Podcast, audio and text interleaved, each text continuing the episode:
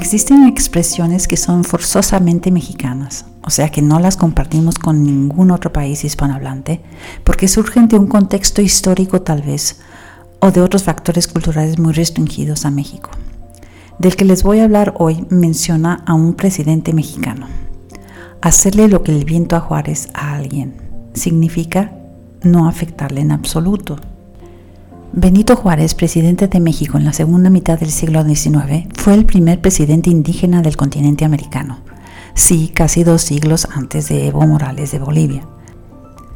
¿Y sabían que a Benito Mussolini, líder fascista italiano del siglo XX, sus padres le pusieron Benito en honor a Juárez? Bueno, pero ya me estoy yendo por las ramas.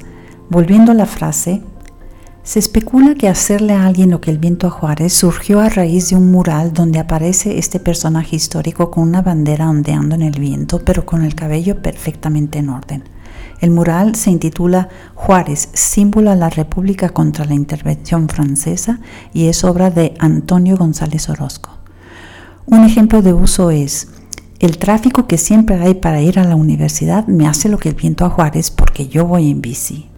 Y aprovecho para lanzar una pregunta a los amigos no mexicanos que podrían estarme escuchando ahora.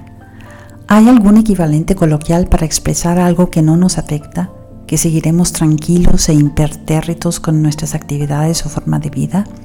Póngase en contacto conmigo a través de las redes sociales. Estoy en Instagram y Twitter como Jergas Hispanas y en Facebook discutimos de esto y más en el foro Taller de Coloquialismos y Dialectismos. Los espero.